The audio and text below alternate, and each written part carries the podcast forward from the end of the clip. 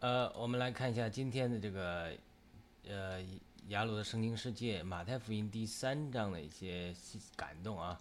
呃，我们在最近在开始读重新读马太福音，我这呃刚刚开始的感动呢，还不是那么呃明显，但是呢，我们希望能够坚持、坚定、持续的做下去，然后呢，慢慢的有更多的这种感动出来啊。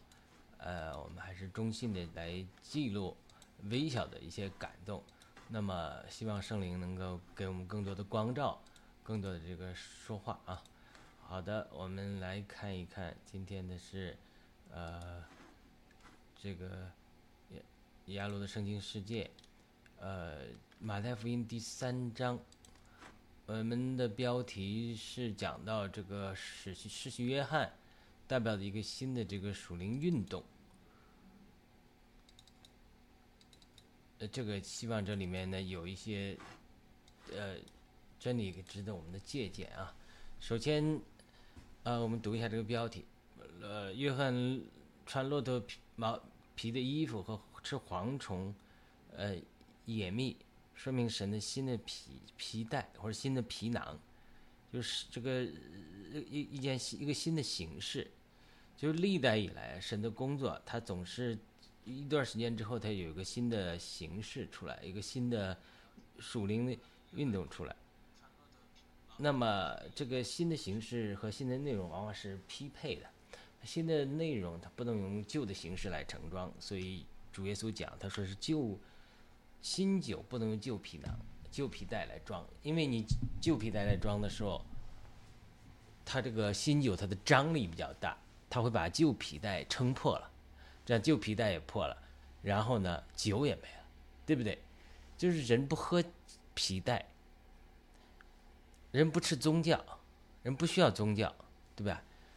不需要教，人不是因为教堂这个建筑得永生，它是，但是它是这个形式，但是这个适当的形式呢，却对于内容的保持和传承是非常非常有意义的。那你说好吧？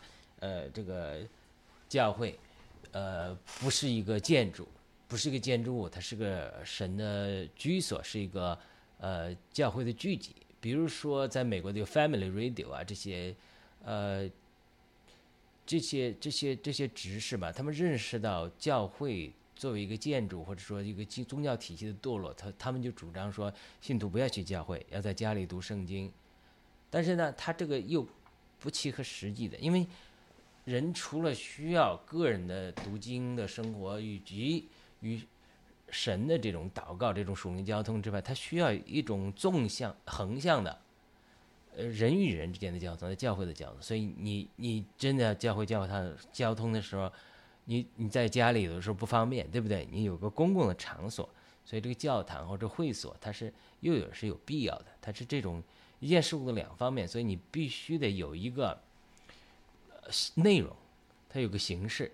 好了，内容一定要配上形式，形式一定要配上内容。如果没有内容，只有形式，一个空洞的教堂，比如我们在英，比如我在英国去看到很多教堂已经堕了，它卖给呃餐厅做餐厅了，对不对？它是还是个教堂的建筑的形式，但它已经没有神的呃教会的实际了，对不对？它所以它呃宗教堕了，就是说。你如果只有个形式没有内容的话，那么这个敬拜是虚假的。所以主耶稣来了也说，所以我们敬拜神要在灵和真实的敬拜。而撒玛利亚的妇人她在讨论的就是形式的问题，跟主耶稣讲：哦，你们犹太人说要在你们耶路撒冷敬拜，我们撒玛利亚人讲我们是在这个山上敬拜，你们在那个山上敬拜，那个我们在这个山上敬拜，到底谁对呀？主耶稣说：时间要到。敬拜神的要在灵和真实的敬拜，不是在这个山上敬拜，不是在那个山上敬拜。主耶稣来的时候，不仅把撒玛利亚在你这个撒玛利亚山上敬拜这种，呃，打了一棒子说不对，连以以色列人在耶路撒冷山上敬拜，他也说不对。他说不是在你这个山或者那个山的问题，不是在你这个宗教里那个宗教里的问题，因为以色列人不接受。撒玛利亚人是犹太人和外邦人的混种，他们不歧视撒玛利亚人，所以呢不接受他们。那么在这个过程之中，他们对于这个敬拜的争议，当然也是一一个点。所而且呢，呃，这个撒玛利亚的妇人对主耶稣说：“你一个犹太的男人跟我说什么话？首先，男的不跟女的说话，对不对？第二个，犹太人不跟呃撒玛利亚人说话。你今天到我这个旷野这个井边，你还跟我说话，你还跟我要水喝。所以他这里是是非常有趣的一个事，就是内容和形式是匹配的。那么，每当神兴起一个新的属灵运动的行动的时候，他就必须兴起一个新的形式。为什么呢？因为他要做个新皮囊，因为原来的皮囊这种宗教体系也好，上一波神使用运使用的这种属灵运动中，这个我讲的属灵运动啊，属灵运动中，它兴起的一个模式，它会时间会呃久了之后会会过时的，会被。呃，各种宗教的体系或者说传统来辖制、禁锢的，所以它必须得产生一个新的形式。所以这个内容和形式永远是一个有机的统一体。内容更新了，新酒出来了，那么新的形式就要出来，对不对？所以说你只不接受新酒，你要用这个旧酒装在新皮囊里，那这个呃，这个这个。呃，有的时候，呃，也很难的，呃，新皮囊不会撑破，但是因为新皮囊付了这么这个大的新功夫，做这个新皮囊、新皮带、新的形式，往往旧的东西它，嗯，呃，不太适合的。那反过来也是，如新呃新酒更更不可能装在旧皮带里、旧皮囊里，所以它是这样一个非常呃重要的一个。呃，这个内容与形式的有机统一。我们的内容，我们的敬拜对象是主，是灵，是敬拜神是在灵和真里敬拜。但我们敬拜的形式，它却是可以 liberal 多样化的。所以在敬拜的对象上，我们是没有选择的，我们只能敬拜独一的真神。但是敬拜神的这种形式上，这种教会差别太大了，你站着，他坐着，你拍手，他鼓掌，他用钢琴，他用管风琴，或者种种种不同的形式，这个神是给人自由的，是 liberal 的。但是中国人呢，常常犯错，在敬拜对象上不那么严格，但是在敬拜形式上，认为人家的敬拜形式跟我的不一样，人家就是异端，人家就不对，就必须按照我的方式来统一，这都是说明了人的狭隘。你在敬拜对象上，你又不能不坚持原则，但是在敬拜形式上，却要不要那么坚坚持原则？那我们在读马太福音第三章的时候，就就一个话题来做了一些讨论啊。就约翰穿骆驼皮的衣服和吃蝗虫野蜜，说明神的新皮带，就是一个怎么提出这个问题？就是约翰穿着骆驼皮的衣服和吃蝗虫，呃，野蜜到底说明什么？对不对？这里是描绘约翰在开启一个新的属灵运动的起头。这个新的属灵运动，他没有继续植根于约翰作为祭司后裔的圣殿和祭司体系，而在旷野去展展开了一场新的属灵运复兴运动。我们知道，约翰是祭司撒加利亚的儿儿子，那么人都知道他是先知，所以他完全可以在旧旧有的这个圣殿祭司体系这个上建筑。就在旧约中有三样东西。三样或者四样，第一样就是君王，像大卫一样；第二个就是先知，先知；第三个就是祭司。这三样人呢，这三个人呢，是整个旧约的宗教体系，他或者说讲圣殿的体系，他都基于圣殿的，对不对？基于圣殿这个这个宗教体系来设立的三大人物、三大块。你要不是君王。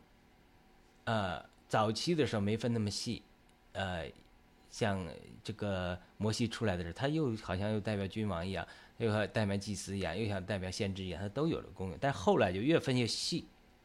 那你君王呢？除非你是大卫，神就特别给你的恩高啊，或者说大卫所代表的这种呃呃君王到祭司的这种呃祭司到君王转换这个体系之中，呃，神有允许大卫。穿以弗德啊，吃祭司的饼啊，并没有受到惩罚啊，等等等等。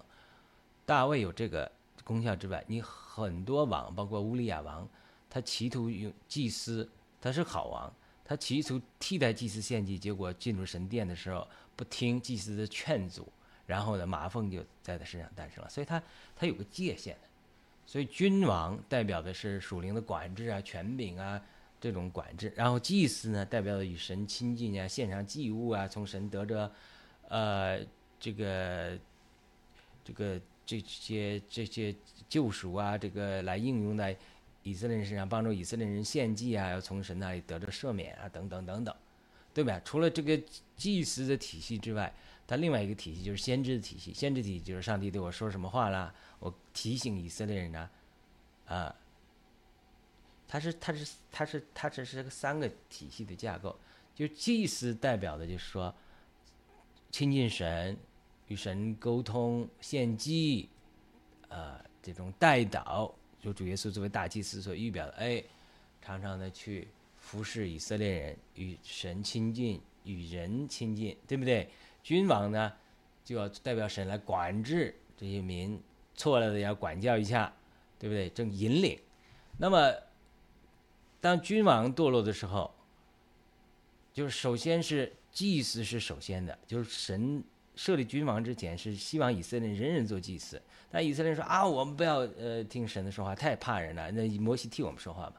所以到后来，他们又要立王，神并不喜悦，因为神希望以色列人人人做祭司，亲近神，然后神直接来管理他们，叫 theocracy。但是呢，他们说啊，我们要向外邦人有王。神说外邦有王就会管辖你啊。他说我还要王，所以神在设立了扫罗王。其实神不喜悦他们的，本来萨摩尔很生气的，神说那你就跟他们设立王吧。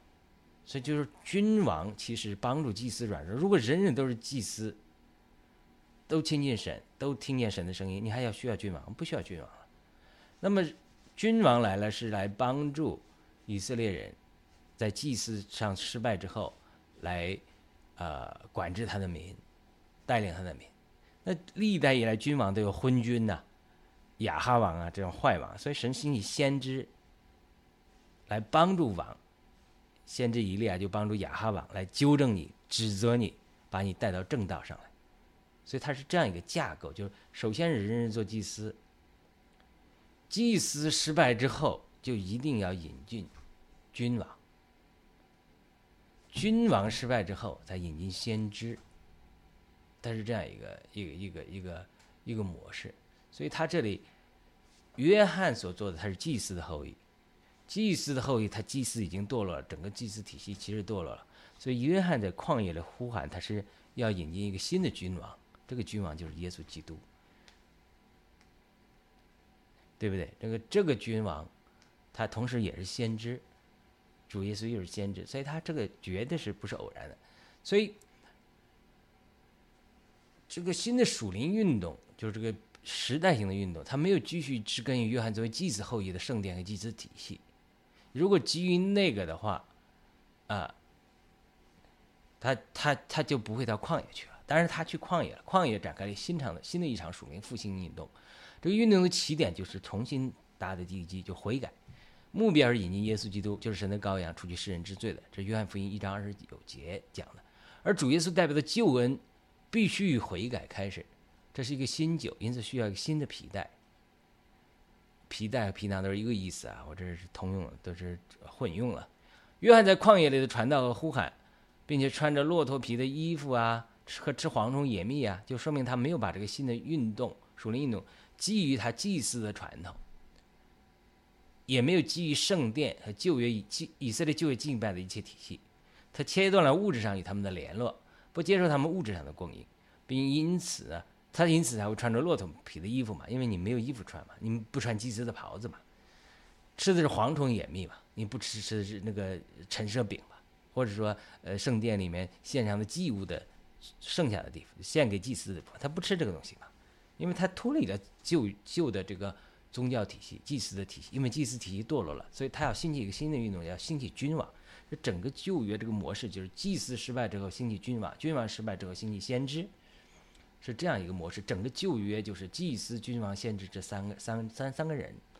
那么新约中也是，他约翰他是祭司的后裔，当然他也是先知，但他带进来的带进君王，这个是真君王，就是耶稣基督。但是他也是真先知，因为耶和华对摩西说：“我将来我兴兴起个先知像你的，不听他的，我要从民中剪除。”这就是讲的耶稣基督也是先知讲。所以当我们他吃黄种野蜜穿骆驼皮的衣骆驼皮的衣服，这个这个约翰，他代表他接受的是依靠信心并来自神的供应，他在物质上和宗教上与旧约的祭祀体系断绝了关系。如果我们不能在物质上和宗教体系上断绝关系的时候，你很难不在属灵上受到旧有的宗教体系在属灵上的束缚。因此，每一个神的新的运动兴起的时候，我们都看到有忠心爱主的人，包括牧师，离开了原有的宗教体系的财务供应，来追求圣灵在新时代的工作。比如，美国七十年代很多灵恩运动的牧师，在得到圣灵浇灌的同时，很多人都失去了传统教会牧师的职位。这是很多人的经历啊，因为，嗯。美国人很多牧师，灵运动七十年代、八十年代的这个兴起，那个第第第二波灵恩运动还是第三波灵运动兴起的时候，好多传统教会的浸信会的人他得着圣灵的浇灌，哎，接受灵恩的，接受灵恩的一个结果就是，你要接受灵恩，接受圣灵的浇灌，讲方言什么什么，人家传统的教会浸信会等不接受，人家就让你选择，你要这个圣灵的充满呢，神的加参加神的新的运运属灵运动呢，还是你要要？我们这个每月几万块钱这个牧师职位，很多时候你这两者很难兼容的。有的人说装的不告诉人家，但是时间久了，人家发现了你接受了圣灵教化，人家直接把你开除了。这种例子在美国七十年代比比皆是。很多人因为追求圣灵的充满，接着圣灵的浇灌之后，接受了灵恩运动，就被他们所在的教会认为你走了异端了，直接把你开除。很多人。呃，立刻失去了牧师的工作，房子失去了，家庭陷入困境。在这种血泪的故事，在灵运动的牧师中，我听他们讲这见证的时候，好很多，立刻打到你地上。你接受了圣灵的浇灌，接受了灵恩，立刻把你开除。开除之后，你就没饭吃。好多人就陷入这种悲惨的境境。这里呢，就被仇敌利用。很多人，有些人刚强的。就经过这个过程，然后再灵力更刚强。有的人就被半跌了，儿女被半跌了，儿女就就成了反对神的人了，这都有的。所以他这种这种情景呢，啊，我当时在地方教会，我也服侍了一段时间，这义工吧，呃，那时候我就特别希望，完全我的想法就是在地方教会继续服侍下去，但是神不许可，也感动我太太，哎，让我去找工作。后来我就找工作，找工作之后，神又带领我离开地方教会，到其他的教会去学习。这个很多地方教会爱我的弟兄怎么不理解？他说地方教会这么好啊，你为什么要离开地方教会接受灵恩什么的？怎么怎么去？这不是走偏了吗？我就跟他讲，跟这些弟兄姊妹讲，神对我有不同的带领，希望扩大我的度量，认识不同宗派的各个长处，能够彼此学习汇流的工作。当然，我当时神还没启示我汇流啊。只不过当时我想去学习，我认为说别的教会有很多的丰富。后来神在向我显现，主耶稣向我显现，告诉我要汇流，不同的宗派要汇流，对不对？所以那个时候我的观念就是这样的，就是没想到去。但是呢，因为我追求圣灵的浇灌充满，哎，这也是在这个过程之中，哎，我也就我因为就说，因为神之预先带领我不要在教会服侍。预，然后我财务上不需要教会的供应，那么，那你自然你脱离就容易。如果你是靠人家吃饭的，那你这个就吃人的，呃，拿人的手软，吃人的嘴短嘛。你这个靠教会吃饭的，你很难反对教会，除非，呃，像这七十年代这种灵运动的牧师，他被开除了，或者没办法，对不对？所以他这个很难的。但是一般人，呃，都很难做成这种艰难的选择的。所以他这种，呃，在物质上啊，和宗教体系你不能断绝关系的人，你很难不在属灵上受到人家的限制。所以这就是失去约翰，他在旷野里去宁可吃蝗虫野蜜，吃骆驼皮的衣服，他也不穿你祭司的袍子，也不穿你的制服，也不穿也不吃你的陈设饼，也不吃你的羊腿牛腿的祭物。为什么？因为他是重新开始。主耶稣说。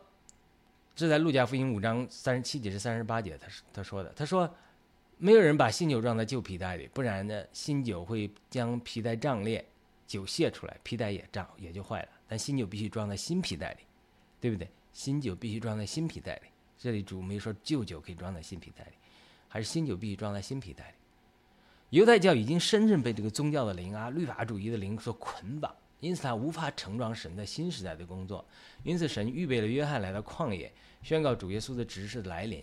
这个新时代的工作必须从零开始，从一个新的根基，就是耶稣基督的根基重新建造。这个这个根基就是悔改。主耶稣是新酒，也是新皮带。新酒指内容是新的，新皮带是指形式和器皿是新的。至此呢，约翰的来临和他在旷野的举动，就彰显了神在新时代的工作。约翰穿骆驼皮的衣服和吃黄种野蜜，说明了神在新时代的工作，完全是从一个新的根基开始的。好的，这是我们读的纲要和解释了一下啊，简单的。那么第一个小点，约翰的来临是旷野呼喊者的声音。圣经旧约最后的一卷书是马拉基书，在马拉基书之后呢，有大约四百年的时间没有先知的说话。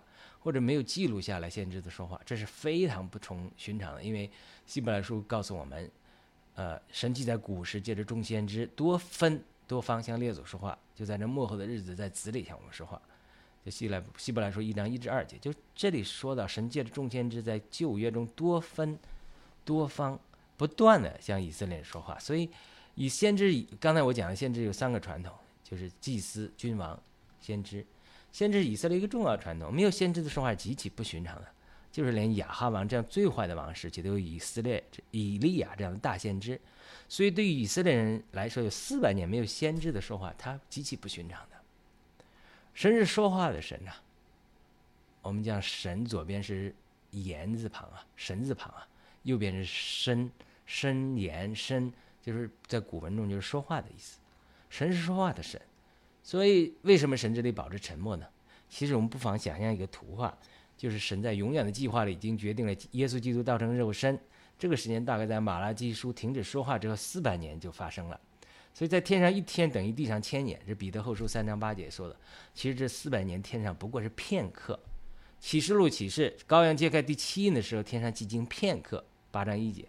其实这里四百年就好像天上的片刻一样，寂静片刻。为什么要寂静片刻？因为整个天上都屏住呼吸，在观望一件大事要发生了。天父的说话到一个结束阶段结束了，耶稣基督的诞生即将来临。从时间上来讲，时钟在滴答滴答滴答滴答，马上在四百年的时间，这个人类或者整个世界。神的经纶中最伟大的一件事情，就耶稣基督要道成肉身了，要诞生了。在启示录七印的节寂寂静，是为了带进七号，七号带进新的审判，这个审判会带进更多人的悔改，它是一个时代的转变。这里的寂静也是静候主耶稣的来临，整个天堂都在屏息观看。哇，主耶稣马上就要诞生了。这个时候，约翰的来临就像黑黑夜中出现的启明星，要宣告黎明。就是基督的来临。为此，马拉基书结束的时候特别提到：“看呐，耶和华大而可畏之日未到以前，我必差遣先知以利亚到你们那里去。他必使父亲的心转向儿女，儿女的心转向父亲，免得我来用咒诅击打这地。”马来基书四章五至六节，这是旧约的最后两个经文。这个经文呢，或许也会预示末世的时候，先知以利亚还要再来，这都有可能。但是主耶稣却告诉门徒。约翰就是以利亚，他已经来了，只是人们不接受他。我们可以参考的经文是马可福音，马可福音十一章十四节和马太福音九章十三节。天使在向撒加利亚宣告他的儿子要约翰要诞生的时候，也说他必贫以利亚的灵和能力行在主的面前，叫父亲的心转向儿女，并叫悖逆的人转向异人的精明，为主预备何用的百姓。这当然包括后来。约翰的门徒中，其中就包括可能安德烈和施洗和约翰和雅各，然后他们又带了彼得来，所以这些都是为主预备合用的百姓。那么除了马拉基书的预言之外啊，以赛亚书也预言到约翰是那个旷野呼喊者的声音。以赛亚书四十章说，在旷野有一人声喊着，预备耶和华的道路，在沙漠中修直我们神的大道，一切山洼都要填免满。大小山冈都要削平，弯曲的要修为直路，崎岖的要改为平原。而在马太福音第三章，圣灵借着马太的笔，确认这人就是那借着先知以赛亚所说的，说在旷野有人声喊着预备主的道路，修直他的途径。这是马太福音三章三节。旷野呢是人经历试炼的地方，也是经历改变的地方。以色列人在旷野经受了试炼，也经过旷野的旅程，才达到了美地。摩西曾经在旷野四十年，主耶稣也在旷野四十天，受魔鬼的试诱。当他们胜过旷野的试炼的时候，就会得着圣灵的能力。那么主耶稣是经过旷野的试炼之后，得到圣灵能力，回到加利利，加利利，加利利啊。圣经并没有详细记载约翰何时到达旷野的。我们相信，约翰在旷野有一个长期的经受试炼的过程。到旷野的试炼结束之后，他就能够得着以利亚的能力，宣告耶稣基督的来临，并让父亲的心转向儿女，儿女的心转向父亲。圣经似乎隐约表明，除了失去约翰在母腹中见到主的时候欢喜跳动之外，这是路加福音一章四十一节。似乎在他遇见主耶稣在旷野受死之前，并没有见过主。约翰福音一章三十一节记载，约翰说：“我先前不认识他，但为了叫他显明给以色列人，所以我来在水里试浸。”三十三节再次说：“我先前不认识他，只是他差我来在水里试浸的对我说：‘你看见那灵降下来，停留在谁身上，谁就是在圣灵里试浸的。’我看见了，就见证这是神的儿子。这是很有意思的。”这表明一约翰无法在肉体里靠着肉体认识主，他必须在灵里看见和认识主。就是可能主约翰并没有除了在母腹中以外，并没有在耶耶稣受洗之前见到过主。路加福音一章八十节记载约翰知道那孩子渐渐长大，灵力刚强，住在旷野，就是那孩子的时候，直到呃神。直到他向以色列显明的日子，可见神把约翰隐藏了一段时间，适当的时候才能把他显明出来。这个揭示了神所有的新的时代工作的原则，就会预备和成全一些人，但他们会被隐藏在旷野一阵子，只等到他们的时间来临呢。这个个人的经历也是如此。二零一六年，神启示我将来中国大复兴，而我的护照是参与这个大复兴。二零一八年，一个韩国先知对我发预言，更详细的讲明。呃，我将来在这次大复兴的呼召啊和责任啊等等，他也提醒我，我依然被神放在旷野里，让我更多学习降服于神，并等候神的时间的来临。当然，之前二零一三年我本来要搬离马里兰主给我一个意象，看见复兴好像龙卷风一样，会从我们中间兴起，从小到大传到全地，这是我当时的一个感动啊。这是个人的经历，但是在所有神的行动中，神都是运用这个原则。我相信很多人。很多华人都是在目前的旷野里被神预备，也被神隐藏。等到神的时间来临的时候，神就会使用他们宣告一个新的属灵运动的开始。我们现在经历的时代，绝对是神的大的一个属灵运动的开始，大复兴，神启示的大复兴要临到中国和整个改变世界。好的，下一个小点，约翰对于法利赛人和撒撒都该人的责备，要结出果子，与悔改相称。在一个新的属灵时代、新的属灵运动开始的时候，人们会呈现呈现几种不同的态度。第一是抵挡和蔑视，可能很多传统的犹太人认为约翰穿着骆驼皮的衣服啊是不洁净的，而且很多人看到耶稣的时候也认为加利利有先知吗？第二是掺沙子，就企图混入这个新的运动中进行假装和破坏。这就是这里的法利赛人、撒都该人所做的。神借着约翰兴起了一个新的时代的属灵工作。就是借着受尽悔改，但是这些法利赛人、撒都该人并没有悔改，而企图通过受尽来混进新时代的属灵工作。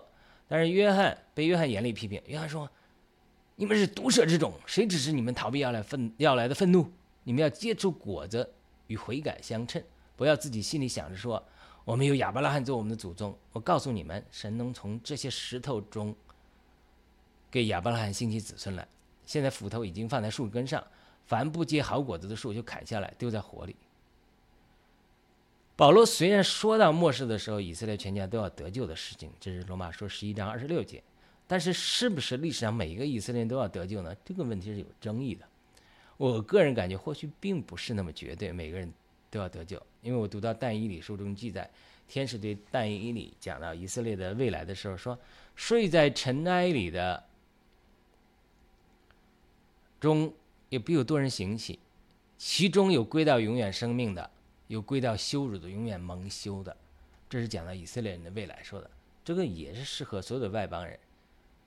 因为白色大宝座审判的时候，有人有人是归到永远生命的，有归到永远蒙羞的，就可见不见得是犹太人就自动得救。这种优越论的思想，或许成了法利赛人和撒都该人心中的怕子。约翰批评他们说：“你不要以为祖宗是亚伯拉罕就可以了，而是能够从石头中兴起亚伯拉罕的子孙来，对不对？”保罗的真理也是平衡的，在另外一处说。罗马书九章六至七节说：“他说，这不是说神的话也落了空，因为从以色列生的，以色列生的不都是以色列人，也不是因为是亚伯拉罕的后裔就都是儿女，唯独从以撒生的才成为你的后裔。当然，保罗在加拉太书三章七节也说，那以信为本的，就是亚伯拉罕的子孙。所以这些法利赛人和撒都该人。”已经被宗教的灵和律法主义的灵霸占到很深的地步。他们在乎的不是耶稣基督的救赎，以及约翰提供悔改受尽的道路，他会在乎的是他们的利益和教条，以及在这个新的运动中，我怎么能够站住位置，能够继续保持我的这个宗教也好，地位的优越感也好等等。因此，他们企图受尽的时候，约翰严厉地提醒他们，必须接受果子与悔改相称。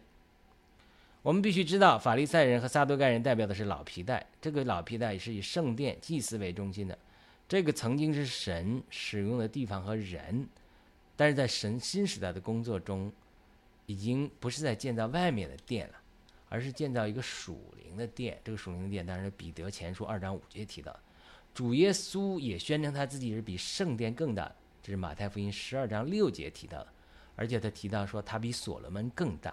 十二章四十二节提到马太福音，那主耶稣还说：“你们拆毁这殿，我三日呢要那也要建立起来。”这约翰福音二章十九节这说的。主这样说之后，约翰又进一步记载说：“犹太人便说这殿是四十六年才造成的，你三日之内就能将它建立起来吗？”但耶稣是以身体，他的身体为殿说的。这约翰福音二章二十至二十一节，就主耶稣的来临和约翰所宣告的是一个新的属灵时代的开始，是要建造属灵的殿。这个殿当然根基和、房角石都是耶稣基督。他这个殿远远大过旧约的圣殿，将来扩大为新耶路撒冷。他也就耶稣基督远远超过建造圣殿的所罗门。所以新的神在新的时代、新的属灵工作必须完全从新的根基上建立。这个根基就是耶稣基督，就是磐石。而约翰就是宣告耶稣基督的来临。所以在现在这个时代，神开开启的新的属灵时代和、新的属灵工作的一个分界点，就是我们现在，我们面对新的时代来临的时候，你是否能够看到神的工作和圣灵的引领，还是被老旧的宗教观念拦阻呢？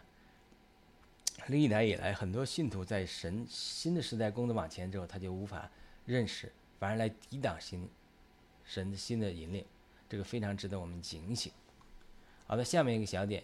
耶稣是把人浸在圣灵与火里的一位，很短的啊。约翰的信息非常清楚：第一，耶稣是神的羔羊，除去世人之罪。约翰福音一章二十九节，这就是他所传悔改的经。第二，耶稣把人浸在圣灵与火里的一位。所以历代以来，包括亚波罗的只懂约翰的禁呢，这第一点的传言，一些教会也接受。但是第二点的传言，就耶稣把你浸在圣灵与火里，到现在很多的教会，传统的教会信徒还不接受。包括亚波罗只理解约翰的进，借着信徒借着保罗的暗手才得到圣灵的充满，讲方言发预言，对不对？他彰显是不同的，不可能每个人都呃发预言讲方言，但是圣灵的喜绝对是第二次的经历，需要重新接受的。所以很多现在的基督徒，整个教会还分裂为所谓福音派和灵恩派。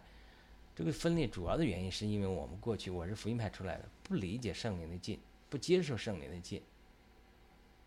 利用灵运动中对圣灵的进的充满中一些不成熟的地方来完全打倒不接受他们，缺少这样的经历，这是非常非常遗憾的。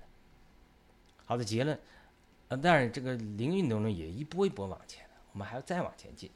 结论，每个新的属灵时代的工作都离不开我们心思的更新和变化，也离不开圣灵的浇灌和加力。约翰在旷野里经历了圣灵的浇灌、心思的更新。他才能够在旷野的试炼结束之后，带进一个新的时代的属灵工作。今天我们同样面临这个新的属灵时代的来临，我们必须同样能够接受更多圣灵的浇灌和心思的更新。我们不能说我们接受了圣灵的内住，有约翰福音二十章的经历了，圣灵住在我们里面，就不需要圣灵的浇灌、使徒行传一这样的经历，这是两个不同的经历。我们也不能说啊，我们有了使徒行传一这样的经历了，我就不有了一些圣灵浇灌，就不需要圣灵更多的浇灌了。圣神是长性的，圣灵的浇灌是长新的。我们可以更多经历圣灵的浇灌，来得到新的时代属灵工作的能力。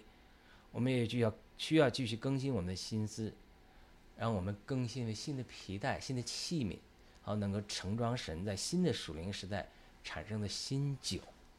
好的，这就是我们今天读马太福音三章感动我记录的下经文。我们也这是为了翻译为英文写作的，写翻译完之后，神也之前也感动我，为什么中文不再读一下呢？对吧？也也有一些听众，他可以听这个精华版。我们读经的时候，交通都是零零碎碎，这里散一点，那里散一点。但是精华版就非常快、短、精简，能够呃把我们得到的感动非常呃简洁的方式陈明出来。好的，感谢您收听收看这次雅鲁的圣经世界，请你帮我们点赞、转发、评论，传播主的话语。我们下次再见。